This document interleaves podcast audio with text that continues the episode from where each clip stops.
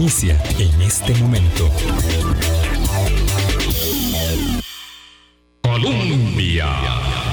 Con un país en sintonía, son en punto las 8 de la mañana. ¿Qué tal? ¿Cómo están? Muy buenos días, bienvenidas, bienvenidos a nuestra ventana de opinión. Gracias por hacer parte de nuestro Hablando Claro.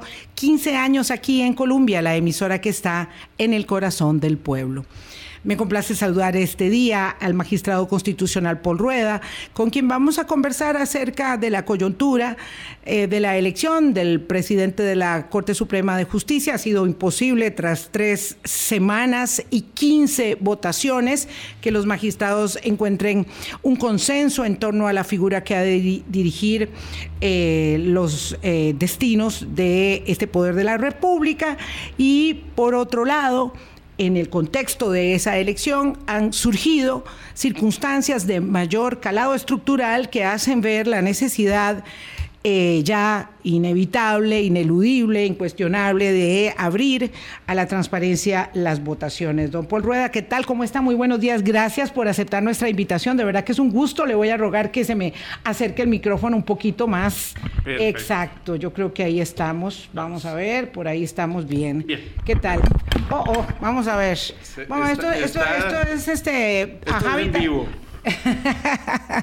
Esto es transmisión en vivo. Gracias. Eh, muchas gracias, doña Vilma. Eh, estoy muy contento de poder participar en su programa nuevamente y tener esta vitrina para con su extenso público y así poder comentar qué está pasando en el Poder Judicial.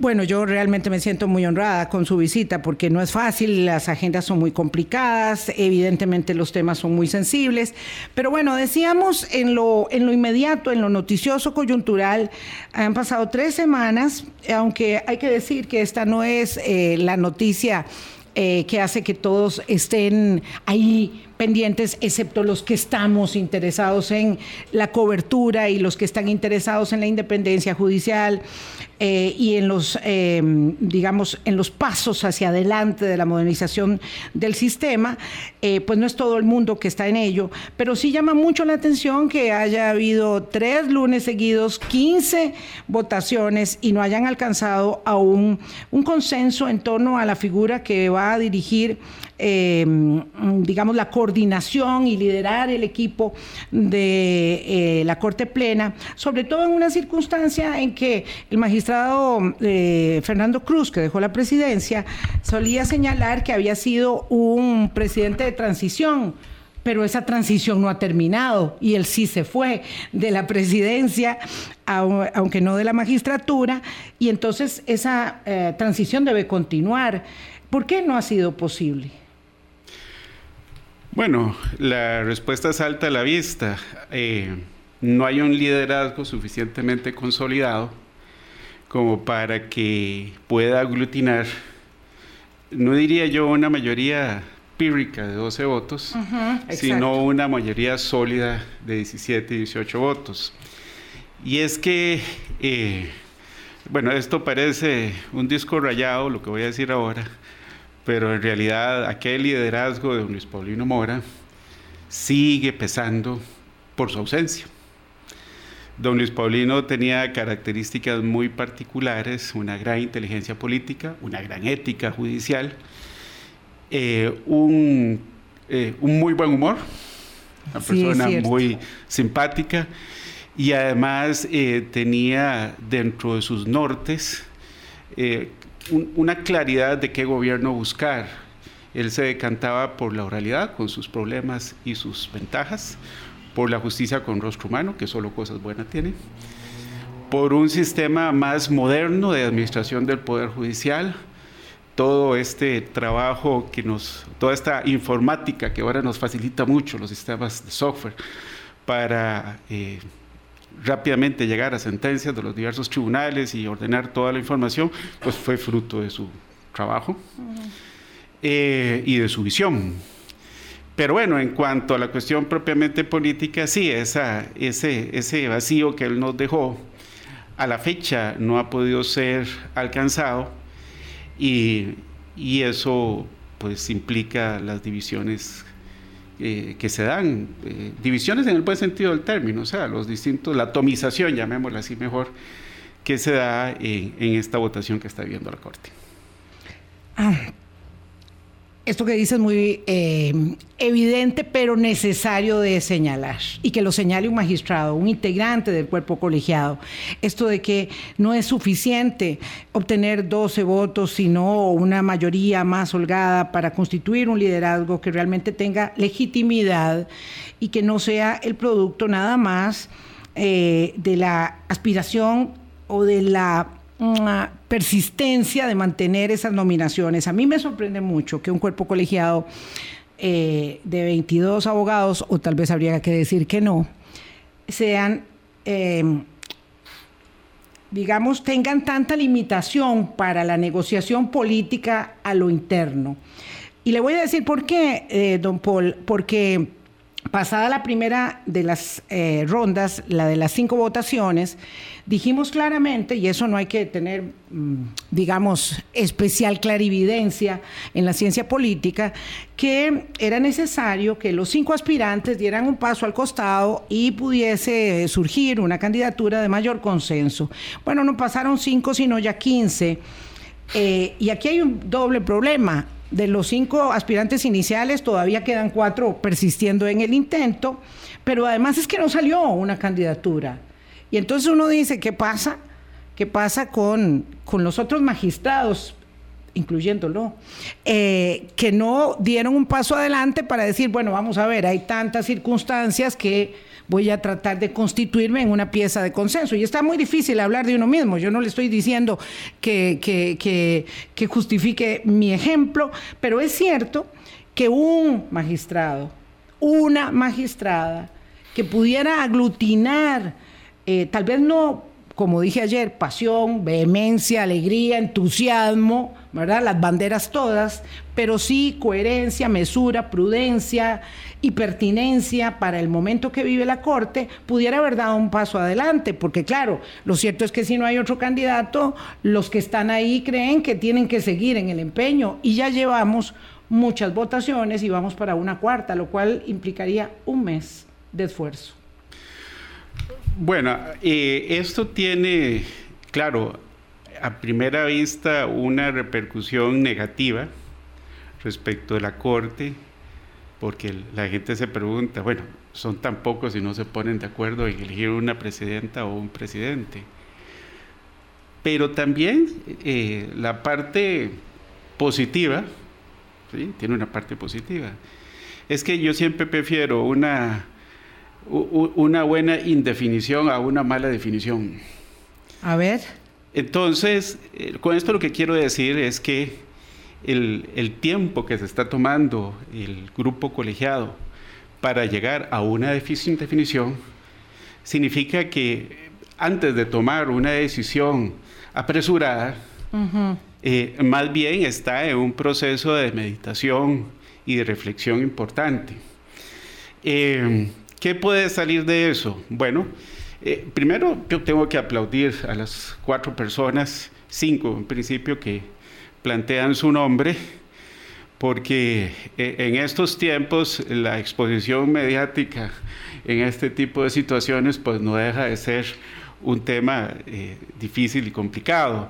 Y ellos dan un paso adelante y plantean sus programas. Y cuando yo leo los programas de, ellos, en realidad... Eh, advierto un trabajo eh, eh, serio en, su agenda de, tareas que están planteando. Pero bueno, así son los sistemas sociales, los sistemas políticos. Yo creo que este proceso de búsqueda de una definición, evidentemente no, no, puede durar en las calendas griegas, va a tener en el corto plazo alguna manifestación pero al, sistema social hay que dejarlo que vaya evolucionando hasta llegar a una conclusión. Perdón, don Paul, eh, lo que usted señala es eh, consecuente con entonces pensar que lo que sucede a lo interno de la Corte Plena es un reflejo, un espejo de la polarización y de la fragmentación y de la carencia de liderazgos fuertes que atraviesa el sistema político costarricense? Bueno, en mi condición de magistrado constitucional, obviamente no, no puedo referirme a ese tema en términos generales. Eh, y yo en los particulares de ustedes, entonces. En, los particulares, yo lo que sí diría es que eh, es este proceso de, de discusión va a obligar a quien llegue a la presidencia a plantear un estilo que sea eh, aglutinador, que sea eh, conciliador, que tome con respeto las distintas posiciones de la persona, de los distintos integrantes. Todos tienen visiones muy, muy respetables. Muchas veces esas visiones eh, pueden ser, tener puntos contradictorios, eso es normal en un grupo colegiado.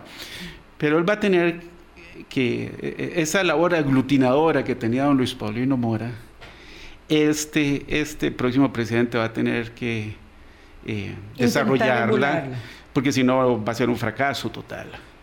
Y es que yo me acuerdo, eh, a mí me tocó, digamos, la colita de don Luis Paulino Mora, desgraciadamente falleció.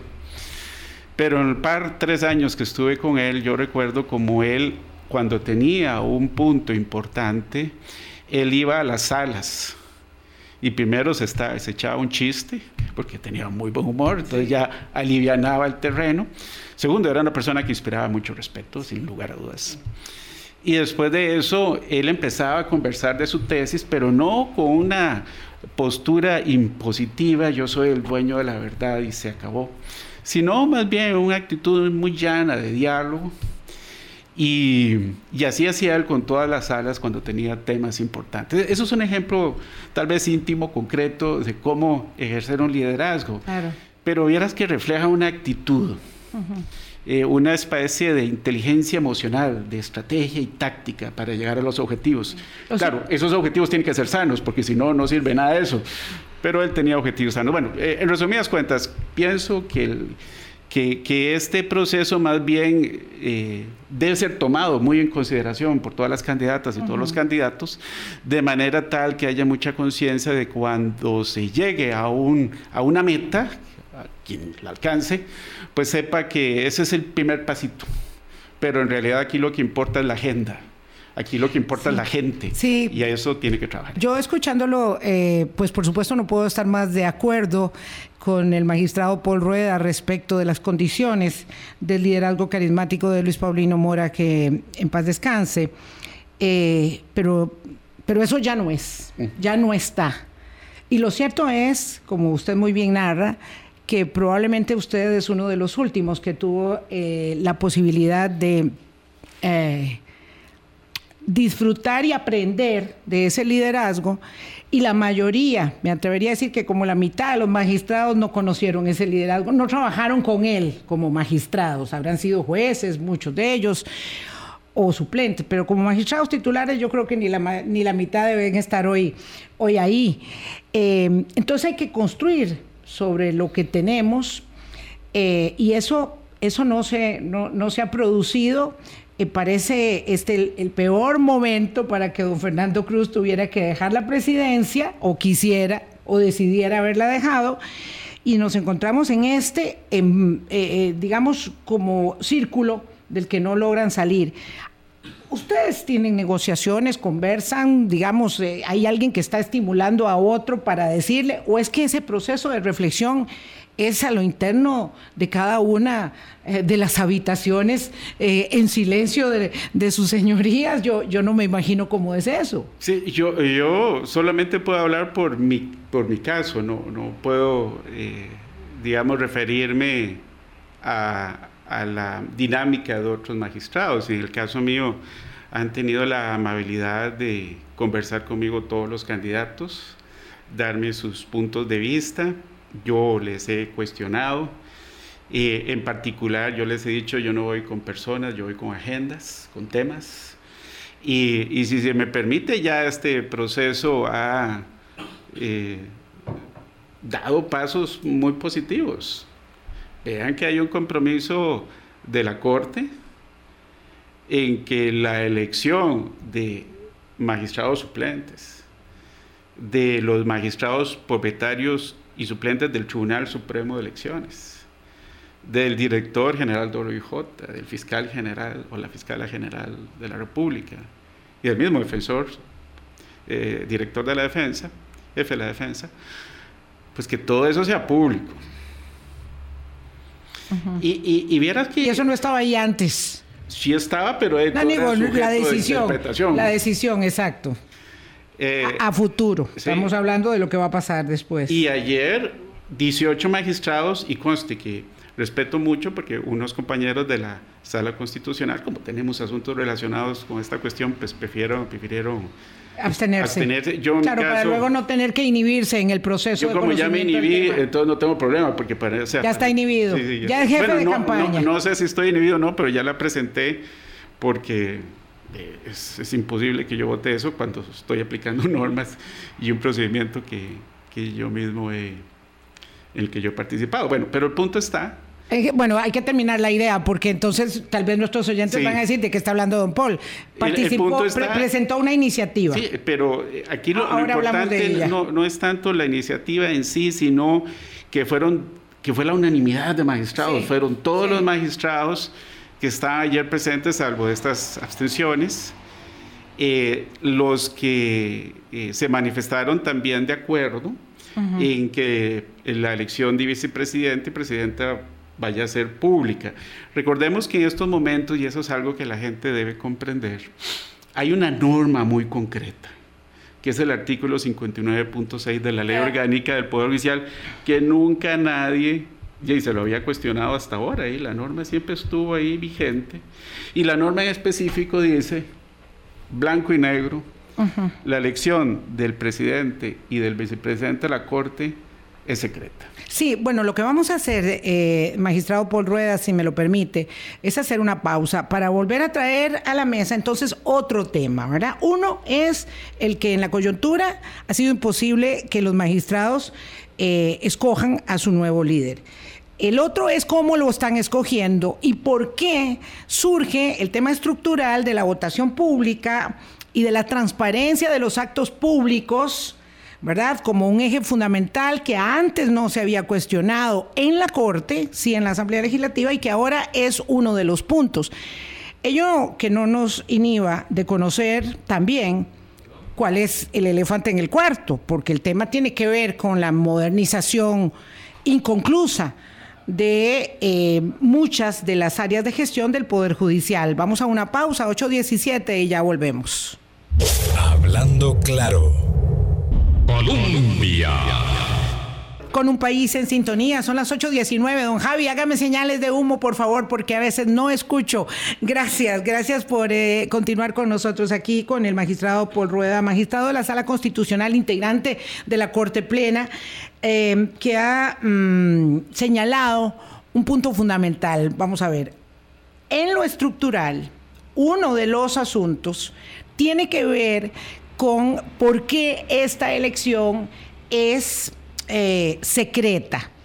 Este no era un punto, es decir, eh, por mucho que se ha venido hablando en la Asamblea Legislativa de la necesidad de abrir la votación secreta de la elección de magistrados eh, y otros cargos altos de la función pública, eso que ha sido durante años en la Asamblea Legislativa un tema, y hay acción de inconstitucionalidad incluso presentada al respecto, que no se ha dirimido, en la Corte no lo era. Empieza esta elección, la última semana de agosto, y bueno, la magistrada, perdón, la juez eh, penal Rosaura Chinchilla plantea, hagan una votación pública porque esa norma a la que aludía don Paul Rueda antitos de la pausa de la Ley Orgánica del Poder Judicial, el artículo 59 data de 1947 por ahí, antes de la Constitución, y la Constitución ya ha planteado, y los fallos de don Paul y su cuerpo colegiado muchas veces han planteado que estos actos deben ser públicos.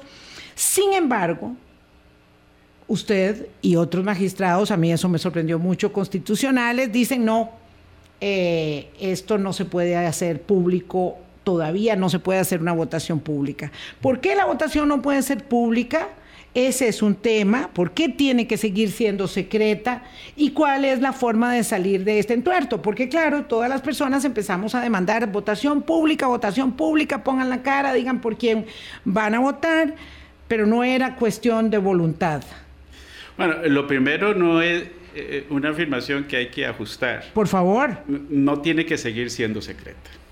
Todo lo contrario. Ajá. Tiene que evolucionar a ser pública.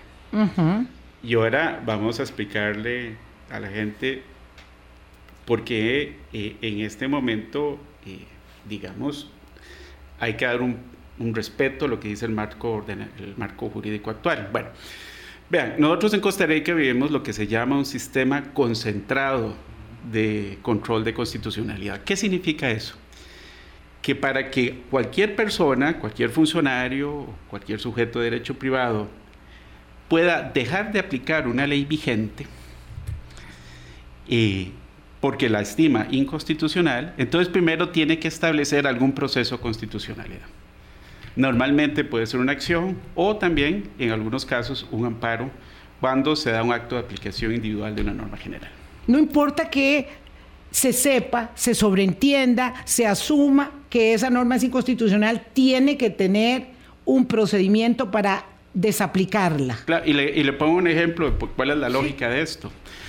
Bueno, imagínese que nosotros ahora estamos actuando no como jueces, sino como funcionarios administrativos. Exacto. Eso, es lo que hacen cada lunes cuando se reúnen a decidir Exacto. y no deciden. Entonces, lo que se haga y se resuelva en este asunto tiene, por el tipo de cargo que se ejerce, que es relevante, magistrado de la Corte Suprema de Justicia, pues va a tener necesariamente un, un efecto expansivo sobre el resto de la sociedad y, el resto de órganos de la administración pública. Es decir, y si un magistrado lo puede hacer, porque yo no lo puedo hacer también. Entonces, ¿qué sucede con este caso en concreto? Eh, los primeros que tenemos que dar el ejemplo de acatar lo que las normas jurídicas nos dictan somos los jueces en general. Somos los primeros que tenemos que dar ese ejemplo. Y en ese sentido, cuando una norma jurídica nos impone un determinado tipo de conducta, entonces nosotros como jueces tenemos que aplicar esa norma que es creada, dicho sea paso, por el legislador. Nosotros no fuimos los que hicimos esa norma, fue el legislador el que la hizo. Y una vez hecha, pues a nosotros, como a cualquier funcionario público, pues no le queda otra más que aplicar esa norma. Pero por dicha, nuestro ordenamiento jurídico nos da una puerta. Y esa puerta nos dice lo siguiente, vea, si usted cree que esa norma que fue hecha por el legislador lo obliga a usted a acatarla, pero usted cree que esa norma es contraria a la Constitución o a, una convención eh, de derechos humanos, por ejemplo, pues entonces el ordenamiento nos da una puerta. Y las puertas ya se, de hecho, ya se usaron. O sea, ya vinieron a organizaciones gremiales no? a plantear procesos de constitucionalidad respecto de los cuales vamos a ver quién se va a resolver, pero estos procesos son muy recientes. Eh, tendrán escasas semanas. Lo que eh, suele suceder, perdón que interrumpa magistrado Rueda, es que la realidad social, la dinámica social, es siempre más rápida que la capacidad normativa que tenemos en, general en las democracias, ¿verdad? Las leyes, las normas, los reglamentos vienen después de que se observa que ahí hay una laguna, hay una necesidad de, de crear o de revertir o de corregir. Sí, y, de hecho es materialmente imposible en estos momentos que algo así se pueda resolver porque por, los promedios de, de, duración de estos procesos, por más rápido que si quisieras imposible en una semana claro. resolver Entonces, algo así. Eh, para volver al punto de la coyuntura, eh, la eh, señora jueza Rosaura Chinchilla plantea hacer la votación pública, doña Julia Varena toma la estafeta, ¿verdad? Y dice, bueno, hagámosla pública. Eh, ni siquiera pasa la alteración del orden del día en la segunda votación. Y bueno, y todos nosotros así un poco achicopalados, qué, qué raro, qué habrá pasado. Eh, y bueno, y ahora usted nos da una explicación de por qué, de por qué, digamos, no tenía sentido alterar el orden del día, si no tenía sentido provocar, digamos, una discusión sobre... Eh, eh, tal vez yo sí voté por discutir la, moción de doña Julia. Usted votó a favor, sí. Lo que, y sí tenía todo el sentido del mundo discutir ese tema. Lo que pasa es que... Pero la mayoría de sus compañeros no. Eh, bueno, ahí hay distintas posiciones, pero de hecho el, ayer se discutió. En, la primera vez que se planteó fue un tema más que nada de tipo procesal, porque digamos, se planteó un sábado y, y ya venía el lunes toda la discusión. Esta vez doña Julia la planteó un jueves, antes de que se formara la agenda, venía como primer punto y se discutió. Pero yo quiero aquí rescatar lo que dije eh, al final de la pausa anterior. El hecho de que una cantidad importante de magistrados se haya decantado por esto que podríamos llamar obligación de respetar la ley o principio de legalidad, no significa que la Corte se quedara de brazos cruzados, Exacto. ni mucho menos, sino que eh, de inmediato se plantea la necesidad justamente de cambiar esa normativa o incluso de plantear algún tipo de proceso de constitucionalidad. Hay que entender entonces que hay, digamos, eh, accionamiento de ustedes, porque usted complementa eh, digamos, la iniciativa de, la, de la magistrada Varela, de su compañera.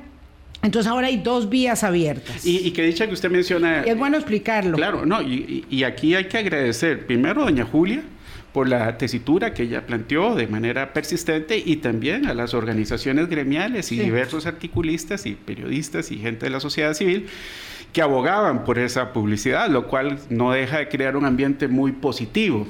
Pero ante todo me parece eh, de resaltar la actitud muy proactiva que ha tenido la Asamblea Legislativa, en general los distintos eh, partidos o fracciones que la conforman, porque justamente estaba leyendo hoy en la mañana, yo no me había enterado sino hasta hoy, que luego de que la Corte toma esa decisión de eh, gestionar, eh, plantear algún proyecto de ley o reforma legal para que sea pública esto, esta iniciativa que ya venía desde antes en la Asamblea Legislativa adquiere una velocidad mayor y de repente se toma, se aprueba eh, una va, para darle un trámite expedito a esa propuesta. y, eso por y eso por todas las fracciones.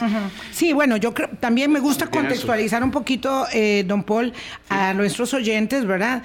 En el sentido de que ustedes plantean Primero, una vía, digamos, de eh, constitucionalidad en la sala. Eh, para dirimir este eh, bueno la, la, desaplicación de esa norma de 1947 del secreto y la otra vía es la que plantea usted de ir a la Asamblea Legislativa que eh, tiene la potestad del imperio de formación de la ley para que se haga eh, un proyecto que expresamente establezca eh, la votación pública. Estamos hablando de lo que va a suceder después, no ahora en este proceso, porque eso lleva su tiempo. Y ahí encuentra, digamos, eco con el proyecto que había presentado semanas atrás el Frente Amplio para establecer esta transparencia en las votaciones de la Corte Suprema de Justicia excepción hecha de los procedimientos disciplinarios, que me parece que tiene la virtud de tomar en consideración eso y a pesar de que sea algo del momento, no va atropellando ahí cosas que no se pueden atropellar, ¿verdad? Porque me imagino que usted estará de acuerdo con esa excepción.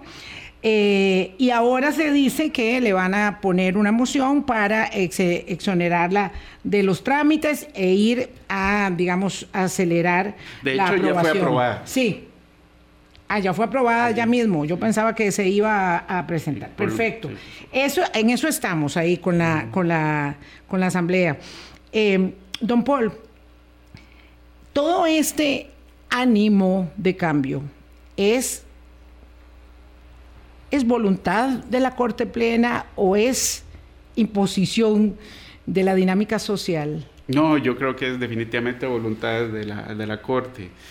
Este... Pero no fue iniciativa. Digo, no sino hasta ahora, en estos días. Las sociedades evolucionan en distintas direcciones y y si por lo menos nosotros observamos la jurisprudencia constitucional, ha tenido una clara tendencia a favor de la libertad de expresión, de la publicidad, de la transparencia, y eso viene desde hace mucho antes de esta discusión. Sí. Yo creo que esto es como recoger los frutos de una evolución en que es eh, palpable, palmario, que varios han aportado de manera muy relevante. Entonces yo creo que esto es como una labor en conjunto, ¿verdad? Decía Ortega y yo soy yo y mi circunstancia, pues la corte es la corte y su circunstancia, de manera tal que hay una interacción muy interesante que al fin y al cabo lo que importa es el resultado y el resultado es positivo, positivo para la gente. Le agradezco mucho eh, la reflexión al respecto porque tenemos esta tendencia muchas veces a ver solamente eh, lo, que, lo que no está bien y entender que la creación y el mejoramiento y la modernización son, son como los dolores de crecimiento. Eso me parece muy bueno. Ahora, don Paul, usted formó parte de la comisión de reformas al Poder Judicial que se creó tras la crisis tan severa del 2018. Em, ese, ese es el elefante en el cuarto.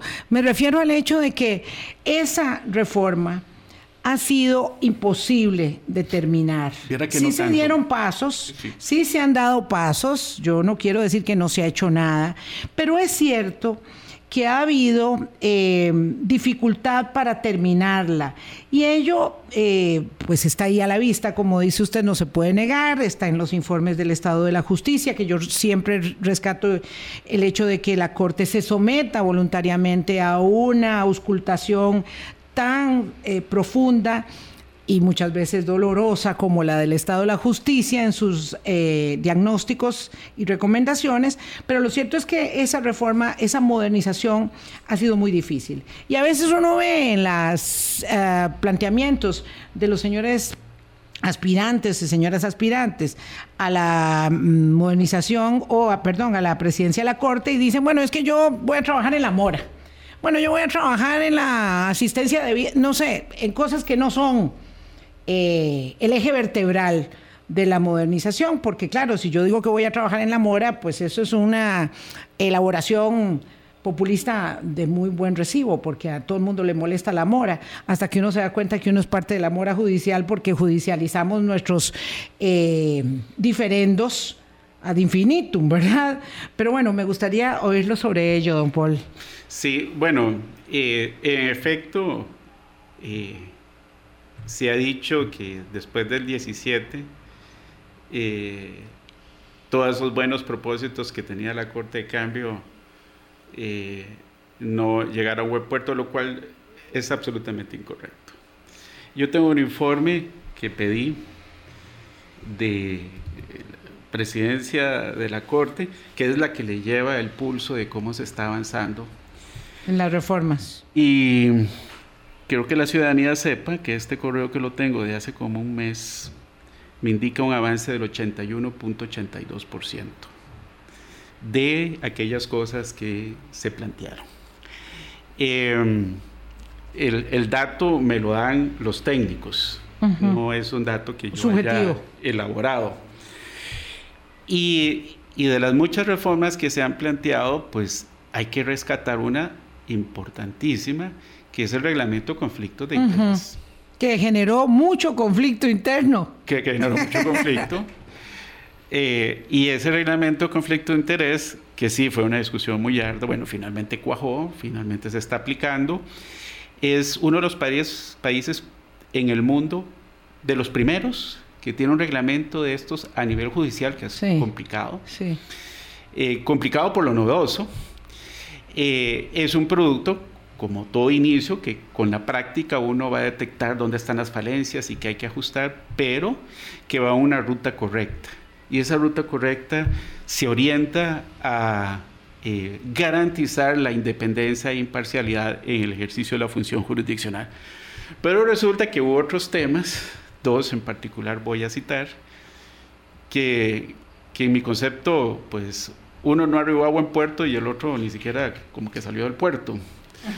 Eh, uno fue la discusión respecto de cómo se eligen los magistrados. Se hicieron unos cambios eh, modestos, unas propuestas modestas. Eh, y, y, sin embargo, pues se dio la discusión y otro fue el, denominado Grupo 8, entonces la gente va a decir, ¿qué es eso, el Grupo 8? No, bueno, un grupo que estaba analizando temas muy importantes del Poder Judicial relacionado con la manera en que se toman las decisiones y qué competencias tiene la Corte de las cuales pudiera, pudiera deshacerse como para permitir un, un, un fluido en la toma de decisiones más dinámico. y esas dos cosas yo quiero decirles lo siguiente, cuando se hacen estos procesos de reflexión yo respeto muchísimo la posición de quienes, aduciendo básicamente que eso es más competencia del legislador, yo no comulgo con esa posición, entonces plantearon otro tipo de reformas y eso es una discusión que se dio, porque cuando empiezan esos procesos de reforma uno lo primero que tiene que ser muy respetuoso de al fin y al cabo qué resultado se dé. Pero en todo caso, para las personas que una y otra vez hablan de ese punto, y ahí se olvidan del 80% restante. Claro. Y, eso es lo que se tiene que aplaudir, que en un momento de crisis eh, el, el, Poder Judicial sí avanzó en, en varias aristas. Claro, lo que pasa es que el señalamiento sustantivo, ¿verdad? De, de del 19% eh, por ciento que no se ha aprobado, tiene que ver con el tema de la concentración del poder. Y ahí es donde cuesta mucho que un órgano colegiado eh, logre desprenderse, ¿verdad?, de una esfera de competencia que le implica de alguna manera, ¿verdad?, la, reverencia, la este, obsecuencia de una gran cantidad de personas que dependen. Hablo de los magistrados suplentes y hablo de los jueces 4 y 5, y esto es lo que realmente ha sido un enorme valladar que ha opacado en gran medida el 80% de lo que usted decía muy bien se ha logrado. Vea, eh, decía mi madre que la diferencia entre, entre las malas ideas y las buenas ideas es que las malas ideas mueren en las trincheras. Yo no sé dónde lo sacó, pero cada rato me lo decía. Las malas ideas mueren en las trincheras. Eh, lo cual, lo lo cual significa que... Sí, bueno. Lo cual significa es una, una visión eh, optimista de la lucha cotidiana. Sí, lo cual significa que cuando uno tiene una idea, por más buena que sea, tenés que saber cómo implementarla. Y que le llegue su hora, dice si usted. No muere, porque si no muere en claro, la Claro, Ese, ese es el sentido de, esa, de ese Sí, lo que no se puede es claudicar, en otras palabras. Sí, y, y además tener suficiente táctica y estrategia para llegar a eso. Entonces, por las dinámicas que se tenían, estamos hablando que son 10 grupos y muchas cosas que se estaban haciendo. Bueno, pues la dinámica del grupo que tenía que estudiar esas eh, encontró un, camino de discusión un poco empedrado. Pero, eso se llama resistencia a la sesión de poder. Le voy a decir por qué. ¿Por qué no, don Paul? Porque cuando yo ahora converso con todas las personas que están de candidatas y me refiero a los cuatro que están ahora en su nombre, todos, todos, todos han coincidido en que la primera tarea primordial es retomar específicamente ese labor de ese grupo. Y con eso me refiero a que la función de la Corte como órgano superior jerárquico del Poder Judicial debe concentrarse en las líneas políticas más generales, más importantes de administración y quitarnos una serie de cosas que más bien a todos nos atrasan en el cumplimiento de esas funciones de máxima responsabilidad. Con eso me refiero, por ejemplo, eh, las largas sesiones para nombramiento de, de, jueces cuatro que son muchísimos, no estamos hablando de puestos tan eh, sui generis, tan relevantes como el fiscal general, por supuesto que todos son importantes, pero no con semejante responsabilidad. eh, también se está hablando de, de eh, procurar trasladar incluso más funciones a otros órganos de manera tal de tipo administrativo. Fíjese que cuando, ay, vuelvo a hablar de un Luis Paulino, pues, discúlpeme, pero en aquella época... No, no, en absoluto. en aquella época eh, ya la Corte sesionaba una vez al mes y las cosas salían. Luego se le complicó un poco a don Luis Paulino. Bueno, está bien, por ley solamente debemos sesionar una vez al mes como corte. Y ahora sesionan todos los lunes. dos veces por semana a veces. Sí, y unas horas impresionantes, ¿verdad? La extensión de la sesión es... Sí, Entonces, yo creo que hay una conciencia en el colectivo de que la Corte tiene que eh, desconcentrarse o deshacerse de varias funciones que no las asumimos porque la Corte quiera, sino nuevamente porque la ley te las impone. Y a partir de eso, eh, pues creo yo que todos están avanzando, todos los candidatos están planteando líneas en ese, sentido. No conozco uno solo, ni uno, que no me haya a mí eh, formulado la necesidad de estudiar esto. Y yo creo que estaría de número uno en la agenda de ellos. Ahora bien, el tema de la mora judicial puede ser señor popular, yo respeto ese criterio, pero francamente, si hay algo que, a la gente sí le importa. Por supuesto, claro. Eh, es el tema de la mora judicial. Y nosotros... Claro, yo, no quiero demeritarlo, tal vez me, no, no, lo, expresé adecuadamente. Creo que tiene usted razón. Lo que pasa es que esa es una muy buena bandera que justifica muy bien, ¿verdad? Digamos, una postulación para efectos externos hay que resolverlo, pero hay que resolver primero lo que internamente está afectando la posibilidad de impartir justicia pronta y cumplida. Pero fíjese usted que entonces, por lo menos lo que yo he visto de los candidatos, lo que he conversado con ellos, ellos eh, resaltan esas dos áreas. Resaltan el área de la mora judicial, que tiene que ser, y resalta esa falencia, esa debilidad del Poder Judicial y que consiste en que la Corte Suprema acapara demasiadas funciones porque existen leyes que le dicen a la Corte, usted tiene que hacer esto. ¿Y por qué? Si eso es así y ellos han ido, digamos, madurando su discurso en esa línea, ninguno de los cuatro tiene la cohesión suficiente para amalgamar el liderazgo de esta Corte? Sí, bueno, eh, esa es una muy interesante pregunta cuya respuesta no le puedo dar, francamente, porque eh, lo que yo podría decir es que en una sociedad democrática hay liderazgos que plantean, que formulan su nombre y definitivamente, eso sí hay que reconocerlo, en estos momentos no tenemos eh, esa, esa, esa persona de antes que tenía desde un inicio esa capacidad de aglutinar. Pero el hecho que en este momento no la tengamos no significa que en el futuro no se pueda tener.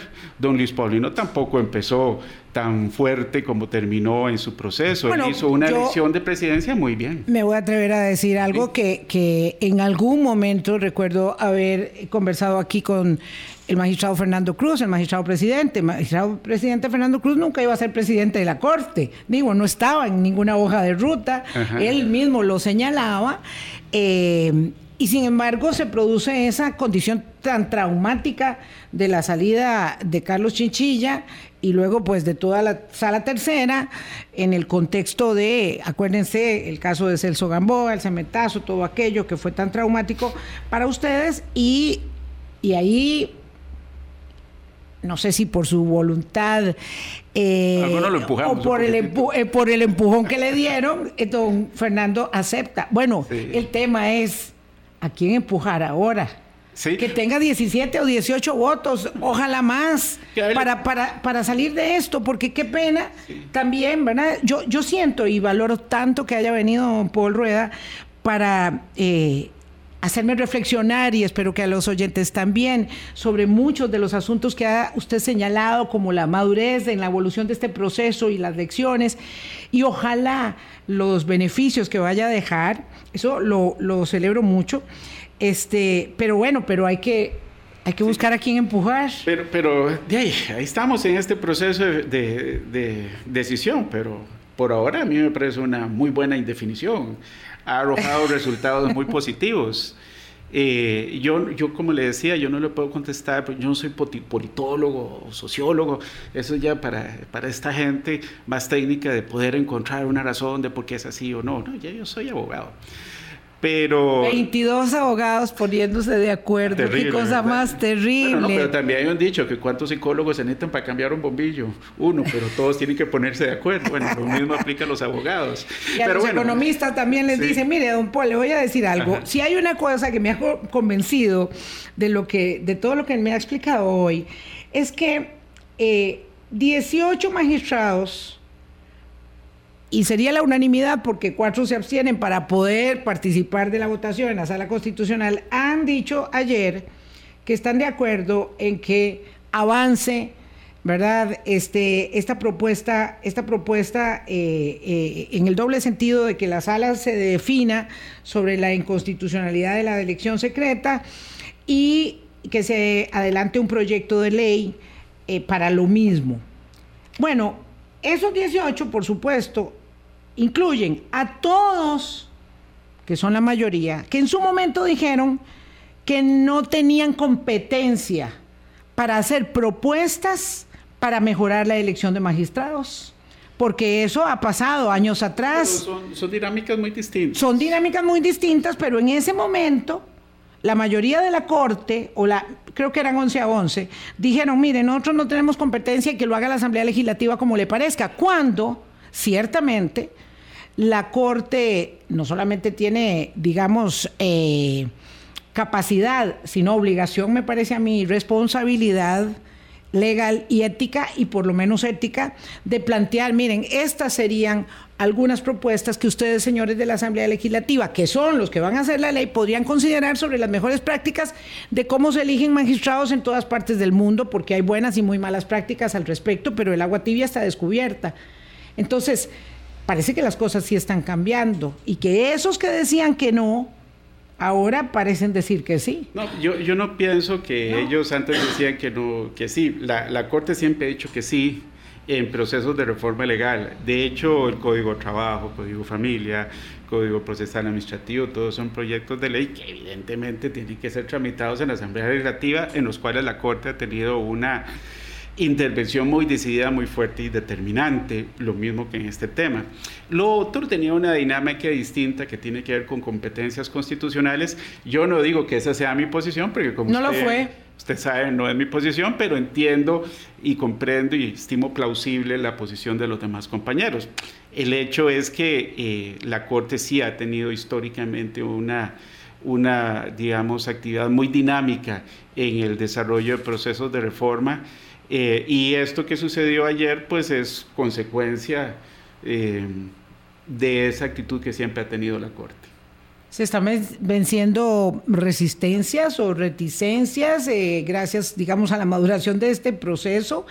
Eh, ¿O no, usted no lo ve así? Yo, yo, yo, es que yo lo veo bien por los resultados, que por las vías para llegar a ese resultado. Yo pienso que junto con las demás compañeras y los demás compañeros todos estamos muy satisfechos con el resultado de que se dé esta publicidad, de que se dé el desarrollo y al fin y al cabo eso es para mí, digamos, lo determinante.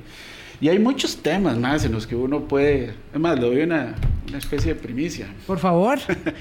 no, no, yo sé que puede sonar interesante, pero yo, usted sabe que hay tribunales constitucionales que sesionan en público.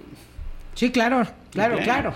Está, por ejemplo, el, la Corte Constitucional de México, eh, la federal y también la federal de Brasil. Y ahí están los sistemas. De hecho, un día yo los estaba viendo en YouTube. Me estoy cambiando el tema. Pero... No, es que esa no es primicia. No me, no, me, no me vaya a dejar con las ganas, don Paul. ¿Cuál es la primicia? No. No, no, es primicia. Es primera vez que hablo de esto en público. Este, yo estuve viendo también en, en México. Sí. Como ellos tienen dos tipos de audiencias públicas. Uno las llaman de cuenta rápida. Ese es el nombre que, lo que hacen los magistrados es solamente decir eh, cómo favorecen una u otra tesis, y nada más como voto.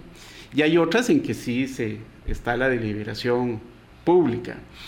Y en Brasil, pues también eh, las deliberaciones y, digo yo que eso a mí me llamó mucho la atención. ¿Y le gustaría que se hiciera aquí? A mí me parecería fantástico. ¿Y va a accionar en esa dirección? No, eh, no eh, planteo el tema académicamente, es muy interesante, ¿verdad? Ahí vamos a ver cómo... Y eso es lo que no había dicho en público, sí, que, que, lo cuenta ahora. Sí, sí, sí, es que realmente yo confieso que yo siempre he sido el grupo de que eh, siempre me decanté por querer en el dogma de que esas deliberaciones tienen que ser privadas, porque siempre ha sido así.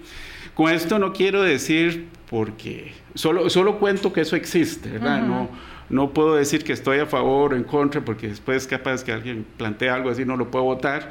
Todo eso específicamente no puedo decir que estoy a favor o en contra. Exacto. Solamente cuento la historia. No sirve inhabilitado.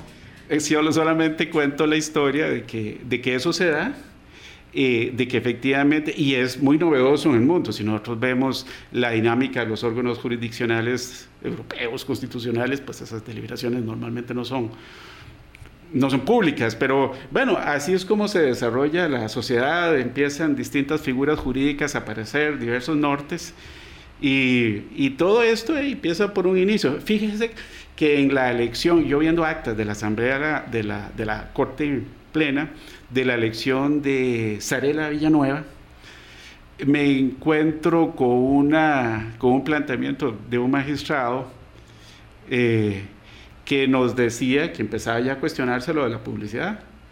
Eh, y decía, bueno, es que, ¿por qué tiene que ser así? Yo, y eso fue hace ocho, nueve años.